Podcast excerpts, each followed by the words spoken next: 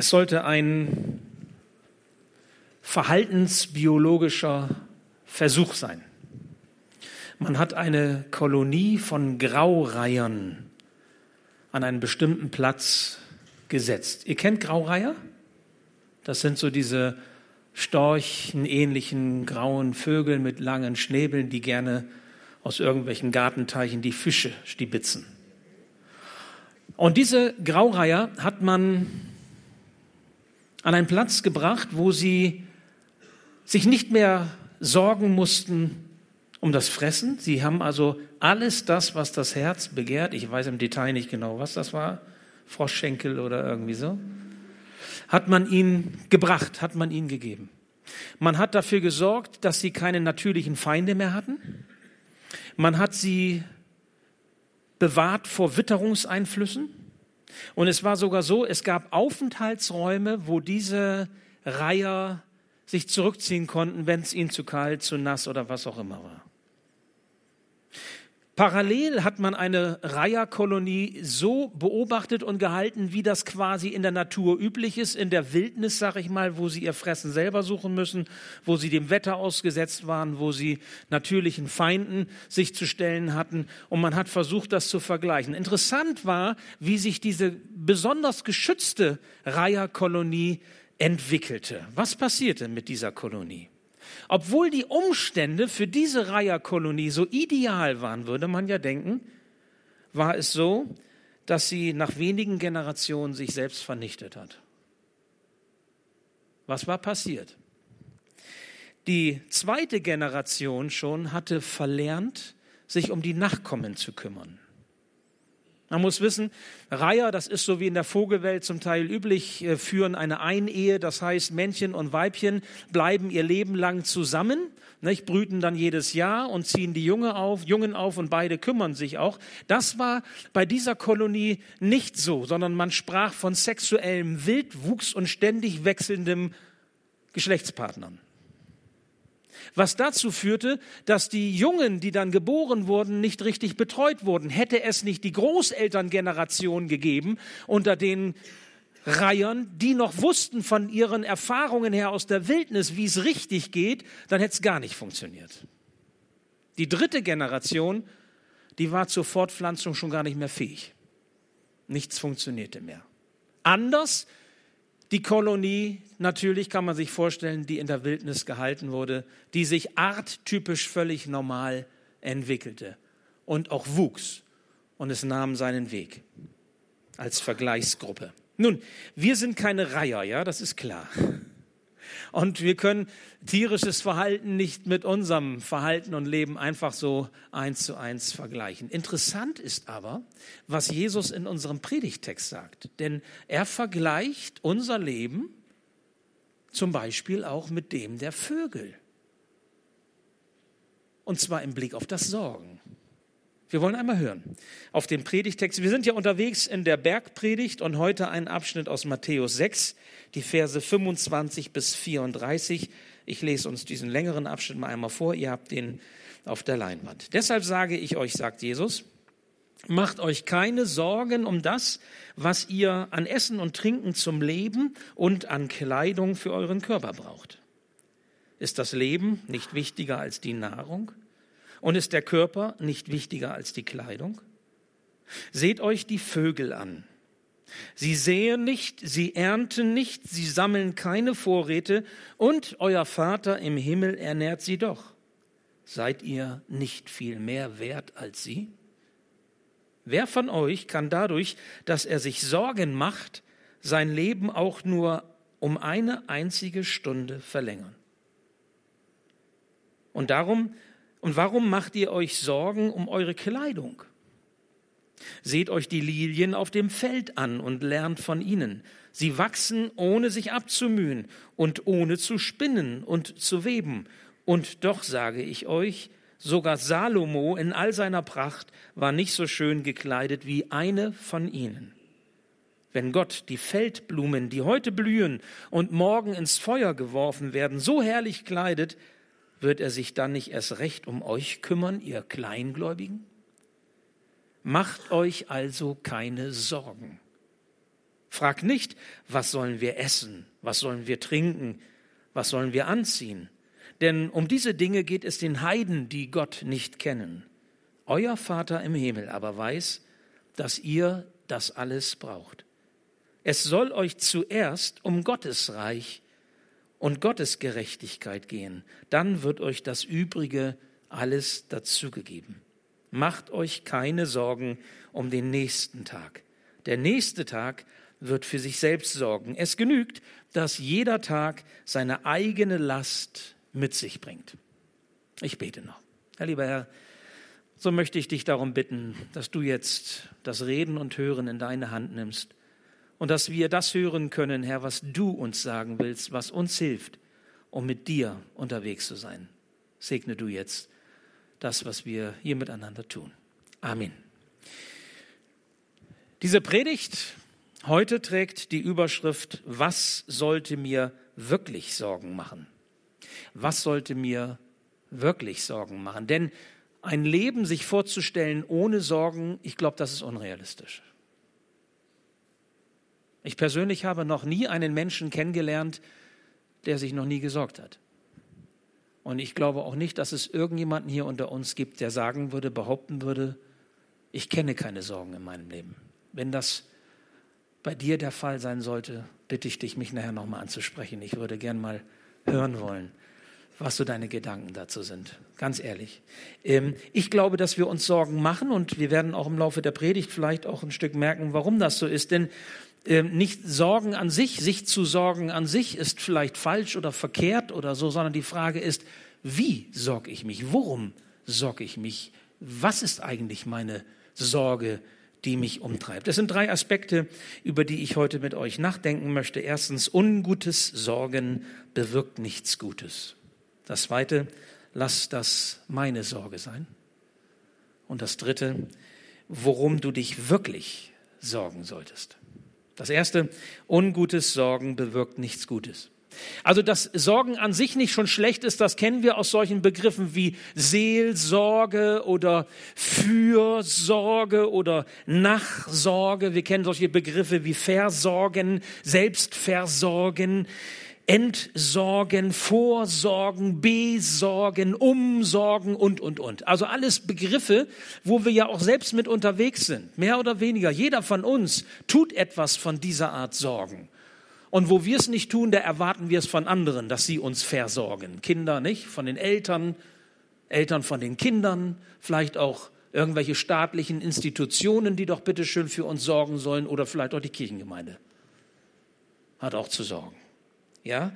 Wisst ihr, wie bei der Graureiherkolonie würde es wohl auch in unserem Gemeinschaftssystem, Familie, Verwandtschaft, Freundschaft, Gemeinde nicht funktionieren, wenn es nicht auch eine gute Art von Sorge um das Leben gäbe. Wenn wir jetzt alle irgendwie in Lethargie verfallen und wie diese Graureiherkolonie sagen, naja, was soll's, es kommt schon irgendwie, dann wird's schwer. Dann wird's schwer im Leben. Und Jesus weist aber dennoch darauf hin in der Bergpredigt, dass es auch ein Sorgen gibt, das nicht wirklich gut ist. Dass es ein Sorgen gibt, das Mühe bereitet, weil es im Grunde eine Last ist, die uns auf dem Herzen liegt, aber auch die wir anderen womöglich mit aufs Herz legen und damit wird es schwer. Es gibt also eine Art von ungute Sorgen. Und darüber wollen wir nachdenken. Es ist mit dem Sorgen ja so, du kannst von allem zu wenig haben, aber von Sorgen niemals. Sorgen wird es immer geben. Ich glaube, das ist etwas Natürliches. Das ist etwas, was im Grunde damit begann, begann, als Adam und Eva aus dem Paradies geworfen wurden. Da fing es auch irgendwie an, mit dem sich Sorgen zu machen. Wir werden es auch gleich nochmal hören.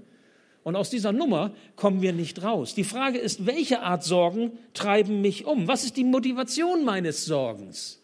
Geht es mir um gutes Sorgen um oder geht es mir um ungutes Sorgen weil?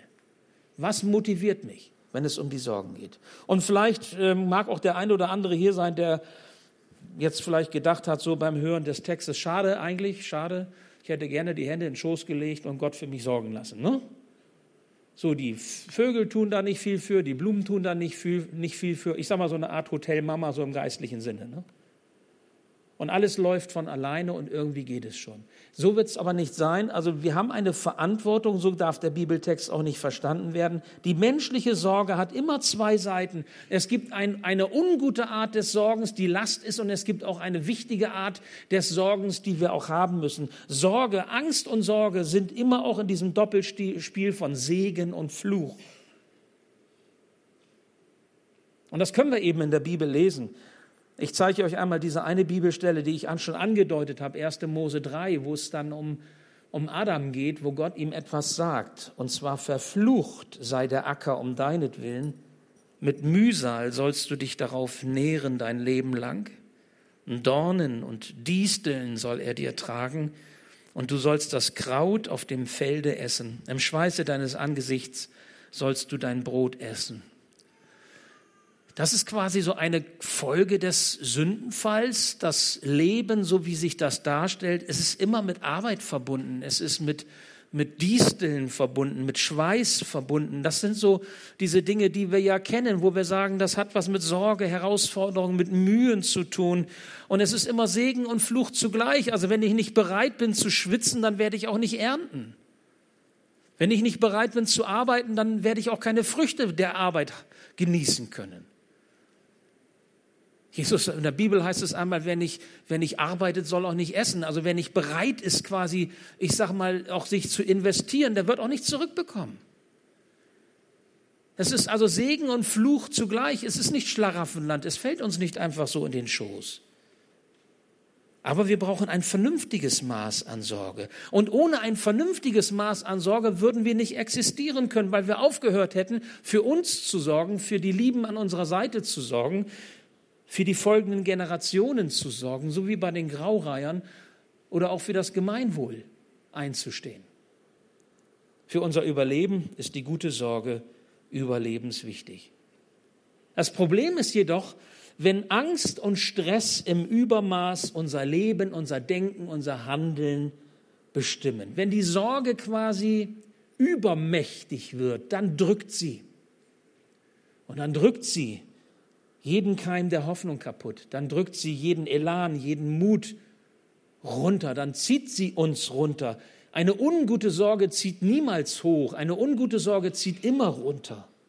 Sie lässt uns allein auf uns schauen, auf das, was wir gerade mal so hinbekommen, hin, was wir können oder was wir nicht können. Solch ein Sorgen halte ich für ungut, weil es eben ein gesundes Sorgenmaß ist übersteigt. Und das ist das Problem.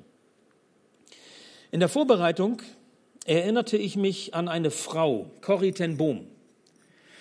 Corrie ten Boom, eine niederländische Christin zur Zeit des Hitlerregimes, die es erlebte, zusammen mit ihrer Familie ins KZ gesteckt zu werden, die miterlebte, wie ihre Familie, insbesondere ihre, ihre Schwester, zu Tode kam und sie auf wunderbare Weise überlebte diese Zeit. Was hat diese Frau für Sorgen durchgemacht, für Ängste durchgestanden? Und sie sagt einmal über dieses Thema Sorge, und das fand ich interessant. Welches sind eigentlich die Dinge, die dem Christen die Freiheit rauben? Welche Dinge rauben uns Freiheit? Sie sagt, es sind zunächst einmal die Sorgen. Sie sind vielleicht unsere konstantesten Gefängniswärter. Ich glaube, dass wir in der Zeit, in der wir uns sorgen, praktisch Atheisten sind. Entweder wir glauben an Jesus Christus oder wir glauben nicht. Jesus sagt es in unserem Text so, wer von euch kann dadurch, dass er sich Sorgen macht, sein Leben auch nur um eine einzige Stunde verlängern? Und er macht damit deutlich, dass unsere Sorgen, wenn sie uns gefangen nehmen, wenn sie quasi zu solchen Gefängniswärtern unserer Herzen, unserer Seelen, unserer Freiheit werden, Leben zerstören, Zukunft unmöglich machen, Hoffnung begraben. Und der Grund ist, diese Art von Sorgen verhindert das Aufblicken auf Jesus. Wir gucken runter. Und wir werden runtergezogen. Der Kopf wird runtergezogen. Die Augen des Herzens werden runtergezogen.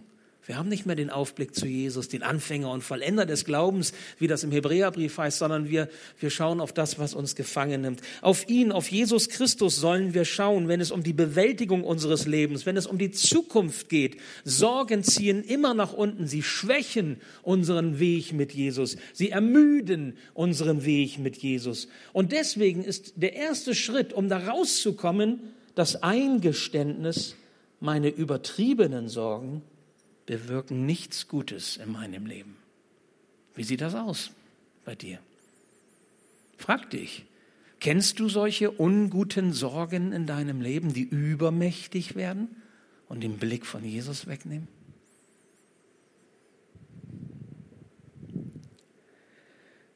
Wenn du das eingestehst, weil du das kennst, dann kannst du frei sein für den zweiten Aspekt. Lass das meine Sorge sein sagt Jesus. Lass das meine Sorge sein. Sich im übertriebenen Sinne zu sorgen, lohnt sich nicht für dich, denn dein Vater im Himmel weiß, was du brauchst. Jesus sagt es so, euer Vater im Himmel aber weiß, dass ihr das alles braucht. Ich frage dich, welchen Sinn macht das eigentlich, in dieser übertriebenen Weise sich zu sorgen, wenn du doch weißt, dass dein himmlischer Vater dich sieht, dich kennt und weiß, was du brauchst. Ich kann verstehen, wenn Corrie ten Bohm sagt, wer im Grunde so mit Sorgen unterwegs ist, der ist eigentlich ein Atheist. Weil er an die Sorgen glaubt, aber nicht an den Gott, der, der kann, der da ist, der hilft. Wie ist das bei dir? Gott macht keine Fehler. Er hat seinen Plan für dein Leben. Er hat mit dir etwas vor. Du darfst ihm vertrauen im Leben. Du darfst sogar dann mit ihm unterwegs sein und glauben, dass er es gut mit dir meint, wenn du nicht alles verstehst, was in deinem Leben passiert. Wenn du also auch durch manche Krisen hindurchgehst, wenn sie auch nicht so krass sind wie die von einer Corrie ten Boom, zum Glück. Aber jeder von uns hat auch seine Krisen, seine Herausforderungen, seine Berge, die er zu erklimmen hat, um die er drüber muss oder Drachen, gegen die er kämpfen muss. Ihr könnt jetzt was weiß ich was für Bilder nehmen, ja? Gibt es eine Menge Literatur drüber. Wir müssen uns bewähren im Leben. Das Leben ist nicht genau das, was die Graureiherkolonie er, erlebt hat. Also ich sage mal so nicht äh, Schlaraffenland, wo du nur den Mund aufzumachen brauchst und dann fliegt dir das Essen so hinein. Und wenn es so wäre, lasst uns lernen von den Graureihern und von dem, was Jesus sagt, dann tut es uns nicht gut. Wenn du akzeptierst, dass du deine übertriebenen Sorgen insofern nicht gebrauchen kannst, weil sie nichts Gutes bewirken, wenn du akzeptierst, dass dein himmlischer Vater Bescheid weiß über dein Leben und es gut mit dir meint, dann kannst du einen Weg finden heraus aus der Sorgenfalle. Lass das meine Sorge sein, sagt Jesus.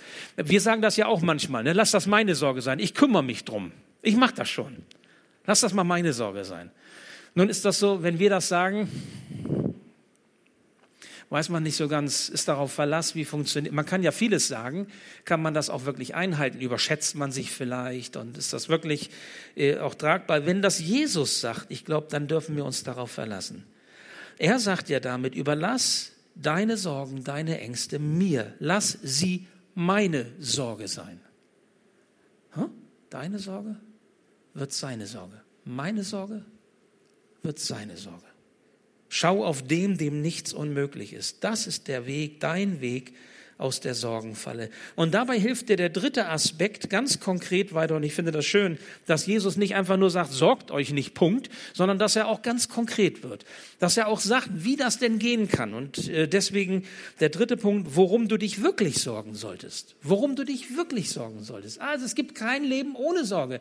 Die Frage ist, in welche Richtung sorgst du dich? Und das, worum du dich wirklich sorgen solltest, ist das, was Jesus hier so ausdrückt. Es soll euch zuerst um Gottes Reich gehen. Es soll euch zuerst um Gottes Gerechtigkeit gehen. Das steht an erster Stelle. Das steht am ersten, auf dem ersten Platz. Das soll euch bewegen. Das soll die primäre Triebkraft sein. Gottes Reich, Gottes Gerechtigkeit. Dann wird euch das Übrige alles dazugegeben. Macht euch keine Sorgen, und jetzt wird's konkret, macht euch keine Sorgen um den nächsten Tag.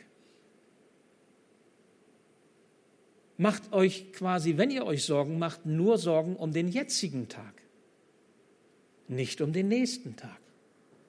Der nächste Tag wird für sich selbst sorgen.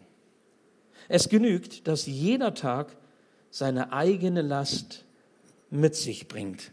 Nun, das Vertrauen in die Güte eures himmlischen Vaters, dieses Vertrauen stellt dein Leben auf ein ganz neues, auf ein gutes Fundament.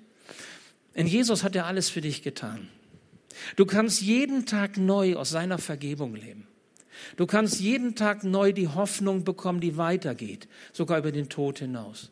Du kannst jeden Tag neu aus seiner Gnade leben. Die Bibel sagt, Gottes Gnade ist jeden Morgen neu. Das ist so, wie wenn du dich abends ins Bett legst und du stehst morgen auf wie zu Nikolaus und der Stiefel ist voll. Voller Gnade.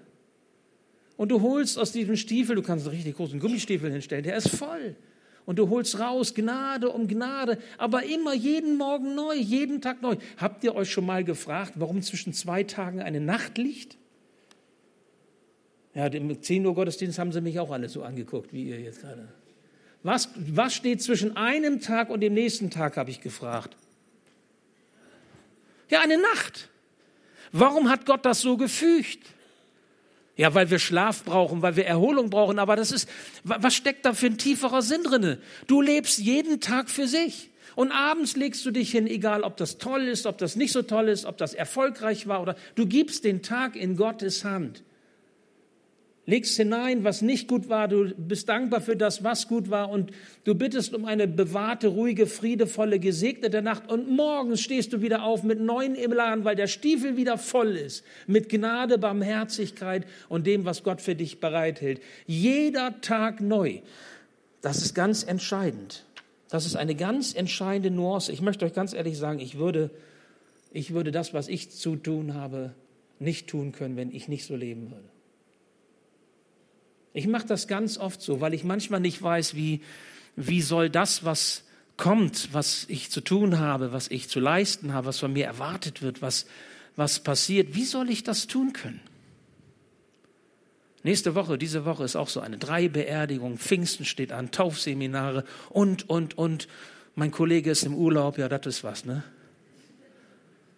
Wo man dann denkt, das kann er wohl nicht angehen. Können die das nicht ein bisschen besser aufteilen, alles so? Es kommt, wie es kommt. Und du stehst davor und fragst dich, ja, bitteschön, wie soll das gehen? Das geht doch gar nicht. Praktisch geht. Du, und dann merke ich, und das habe ich gelernt. Ich musste das lernen. Und das ist so, so simpel und doch so stark, eben von einem Tag, von einem Schritt zum anderen. Und ja, nicht zu weit gucken, ja, nicht zu viel sich vornehmen, ja, nicht irgendwie denken, wie soll ich die ganzen sieben Tage schaffen. Nein, ein Tag um den anderen, denn jeder Tag hat seine eigene Last, jeder Tag hat seine eigene Sorge. Versuch's. Und glaube einfach, wenn du dich abends schlafen legst, dass du am nächsten Morgen mit neuer Kraft in diesen Tag hineingehen kannst weil Gott selbst gesagt hat, ich bin bei dir alle Tage. Lege deine Last und deine Mühe bei ihm ab und lass dich beschenken mit dem, was er für dich bereithält. Das ist dann so, als wenn du sagst, Herr Jesus, ich kann das Joch meiner, meiner Arbeit, das Joch meiner, meines Lebens, meiner Beziehung, meines Problemfeldes nicht alleine tragen. Komm du zu mir. Und Jesus hat gesagt, meine Last ist leicht, ich trage mit dir, ich komme unter dein Joch. Und er stellt sich darunter und hilft uns tragen. Und wir denken, oh, was bin ich stark. Ja, dabei ist das Jesus, der trägt. Wir hatten neulich einen Schrank zu tragen, mein Sohn und ich, und mein Enkel war auch dabei, drei Jahre, der hat mächtig mitgetragen. Ohne den wäre das nicht gegangen. Jedenfalls fühlte er sich so. Er hielt die, der hielt die Hände drunter. Und wir haben getragen, aber er war dabei. Hast du gut gemacht, haben wir gesagt. Ja, so ist das manchmal. Wir halten die Hände drunter und meinen, oh, was bin ich stark. Aber trägt Gott und hält und sorgt dafür, dass es funktioniert. Er stellt sich unter das Joch deines Alltags. Und wichtig ist, dass du auf ihn blickst, dass die Sorgen dich nicht zerfressen, sondern dass du nicht sorgst, sondern vertraust deinem himmlischen Vater der um dein Leben weiß. Wisst ihr, wir können nicht nur Schuld bei ihm entsorgen, wir können auch unsere Sorgen bei ihm entsorgen. Ich habe vor zwei Tagen bei uns aus dem Küchenfenster geguckt und sah, wie so ein Kombi ähm, am Nachbargrundstück anhielt. Ich kannte das Auto nicht und kannte auch den, den Fahrer nicht und er machte dann hinten einen Kofferraum auf und ich sah so zwei große blaue Müllsäcke, so ziemlich groß, dick gefüllt. Und die holte er raus. Ich dachte, komisch, was macht denn der da jetzt so? Aber nichts anderes zu tun, stehe am Fenster und gucke den Nachbarn zu, ne? merkt ja schon. Irgendwie spürte ich, da ist, irgendwann habe ich gedacht, das ist, ich sah aber nicht, wo er hinging. Habe ich gedacht, vielleicht andere Straßenseite und so. Und dann war er auch gleich wieder eingestiegen und fuhr los und ich dachte, hä? Irgendwie komisch. Geh doch mal gucken.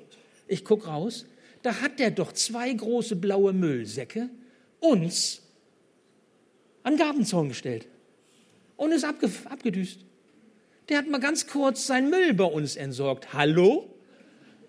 Geht das bitte schön? Wie dreist ist das denn? Einfach irgendwo zu halten, ja, seinen Müll da abzustellen und, und, und Tschüss zu sagen. Das ist auch eine Art von Entsorgen, ne? Aber so ist Jesus nicht, dass er sagt, was ist das denn hier bitte schön? Sondern er sagt, komm her, bring deine Säcke voller Sorge zu mir. Bei Jesus darfst du das, bei mir nicht. Also jetzt mit dem, äh, ne, weißt schon. Aber bei Jesus ja.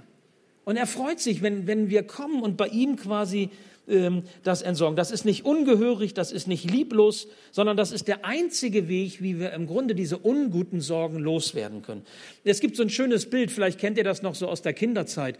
Ähm, wenn man ähm, alleine spielt und man hat einen Ball, vielleicht manchmal ein Flummi oder so, kennt ihr, ne? was ein Flummi ist, ne? Flummi. Ah ja, danke oder einen anderen Ball. Und ihr, man nimmt den Ball und man wirft ihn gegen die Wand und man spielt mit sich selbst. Kennt ihr das? Gibt ja auch manche, die spielen Tischtennis alleine, ne? stellen die, die äh, eine Seite hoch, dot, dot, dot, dot, dot, dot, dot. das ist natürlich ein bisschen langweilig, immer so alleine. Oder es gibt früher, gab früher auch, weiß nicht, vielleicht heute auch noch so Holzschläger mit einem Band dran und so, so ein Gummi. Kennt ihr das? So ein Gummiband und wo man dann, ein Flummi dann, wo man dann immer so macht? Ja, ja, genau, okay. So, so ist das mit der Sorge auch. Ähm, Charles, Charles Haddon Spurgeon, der hat einmal Folgendes zu diesem Thema gesagt. So machen wir Christen es mit der Sorge. Wir wollen sie abgeben, auf Gott werfen, aber wir fangen sie gleich wieder auf.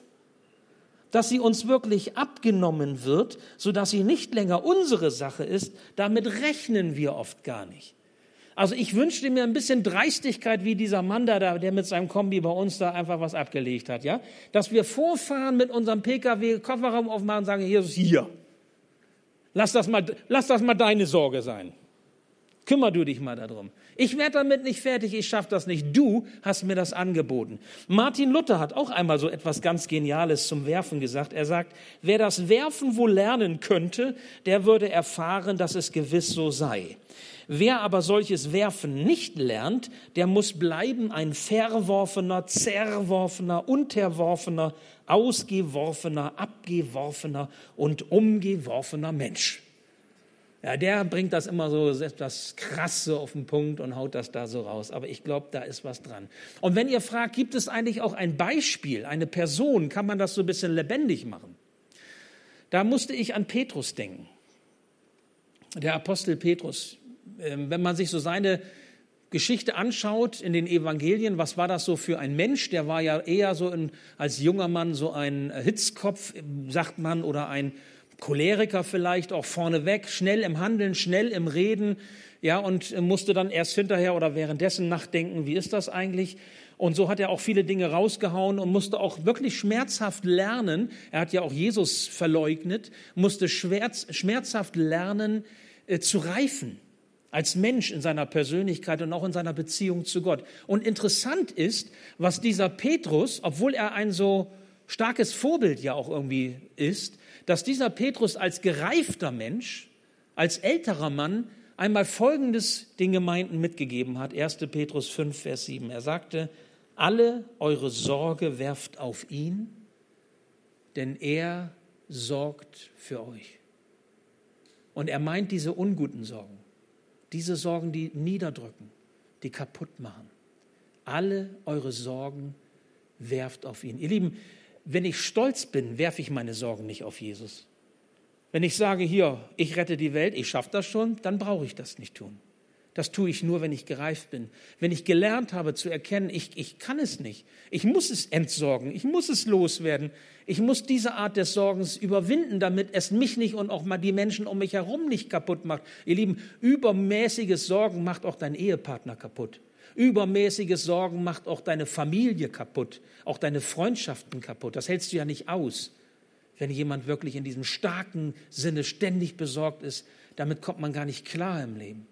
Also es ist so wichtig, dass wir reifen. Es ist so wichtig, dass wir lernen, wie so ein Petrus so einen Weg gehen, bis wir auch dahin kommen, dass wir sagen, ja, ich möchte es nicht alleine. Ich möchte im guten Sinne sorgen, jawohl. Ich möchte Verantwortung übernehmen mit deiner Hilfe, Gott. Ja, ich lebe aus deiner Gnade. Jeden Morgen gehe ich zum Stiefel und gucke, was da drin ist. Und nehme daraus, nehme daraus, nehme daraus, um es zu schaffen. Aber all die Sorgen, die mich zerfressen, die mich kaputt machen, die möchte ich loswerden. Und Jesus sagt, komm zu mir, wirf sie ab, bring sie, die Säcke voller, voller Unrat, bring sie zu mir. All deine Sorgen, leg sie bei mir ab. Bei mir darfst du es. Bei Schröder ist schlecht, seelsorgerlich darfst du es auch, aber nicht so mit Müll und also echten Müll. Ach, ihr wisst schon, was ich meine. Aber, aber Jesus steht dann da. Und das ist ein wirklich guter Weg, glaube ich, mit den Sorgen des Lebens umzugehen. Und ich lade dich ein, einfach nochmal zu überlegen, ganz konkret zu überlegen, wo trifft dich das, was du gehört hast? Gibt es ungutes Sorgen in deinem Leben? Und wenn ja, dann schau danach, was ist deine Motivation?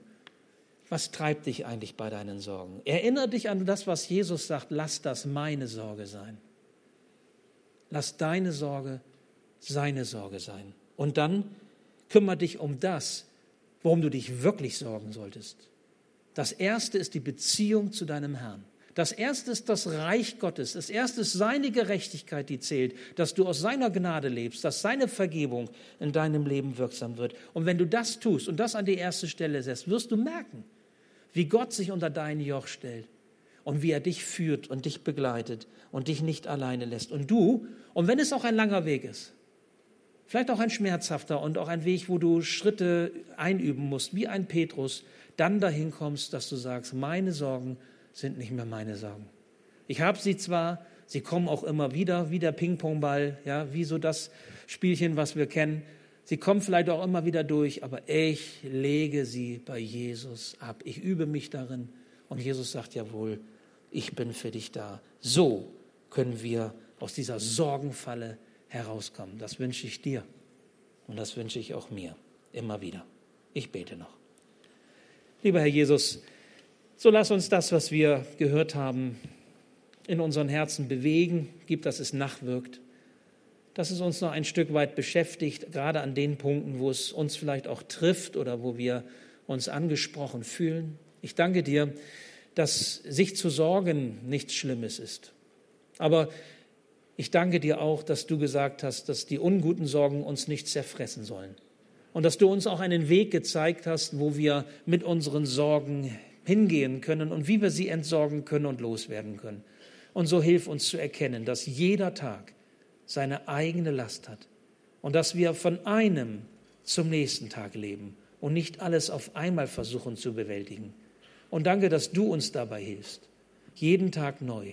Danke, dass du da bist und wir auch ja jeden Morgen neu und auch sogar jeden Abend aus deiner Gnade leben dürfen und uns beschenken lassen dürfen mit dem, was du für uns bereithältst.